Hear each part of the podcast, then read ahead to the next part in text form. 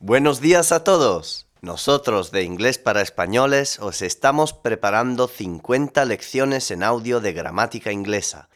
Hoy os presentamos la lección 27. Yo también, a mí también, yo tampoco, a mí tampoco.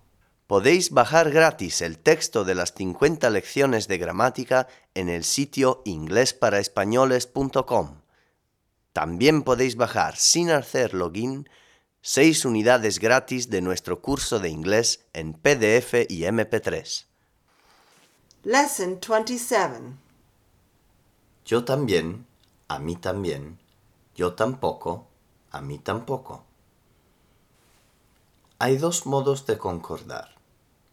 Si el verbo de la primera oración es to be, to have o un modal, en la segunda oración se repite.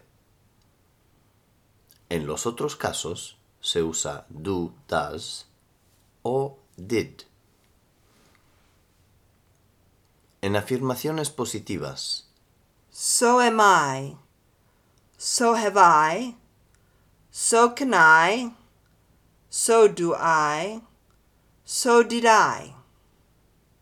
I am Italian. So am I. Yo también. I have got a mountain bike.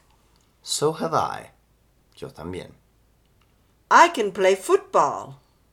So can I. Yo también.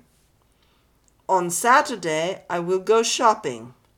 So will I. Yo también.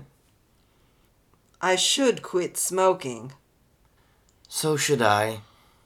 Yo también. I like chocolate. So do I. Yo también.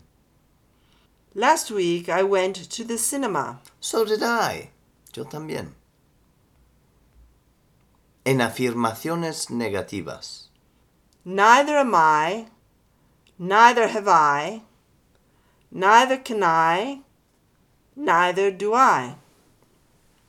I am not French. Neither am I. Yo tampoco. I haven't got a motorcycle. Neither have I. Yo tampoco. I can't sing. Neither can I. Yo tampoco. I don't speak German. Neither do I. Yo tampoco. I didn't go to the disco last Saturday. Neither did I. Yo tampoco. I don't like vodka. Neither do I. Yo tampoco. Etc. Yo sí. A mí sí.